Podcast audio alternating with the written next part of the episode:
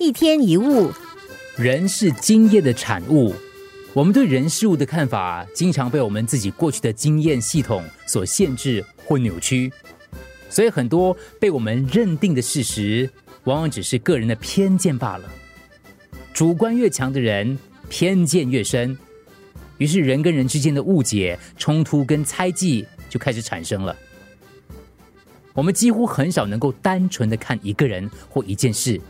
因为只要一个新的事情发生，旧的记忆马上就来参与意见，我们所有的反应都免不了融入个人的经验色彩。前阵子你认识某一个人，当时他看起来很好或不好，他做了一件好事或不好的事，他说了一些你爱听或不爱听的话，然后你就对他产生某一种特定的印象，而且会把这个印象留在脑海里。隔一阵子，你又再见到这个人，你就会对他抱着先前的看法，对过去的记忆开始起反应，而看不到现在的他。如果你对我早就有某种印象，我对你也是一样，那么我们自然无法看到真正的对方。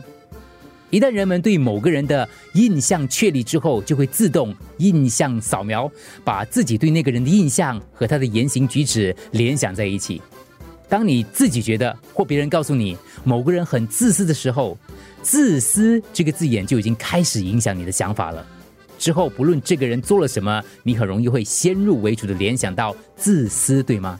同样的，当你知道某个人是婚姻的第三者时，那么你对这个人很可能已经产生了负面印象。等下次再遇到或跟朋友谈起这个人的时候，因为先前对他的印象已经固定了，所以就很难去了解实际上他是一个怎么样的人。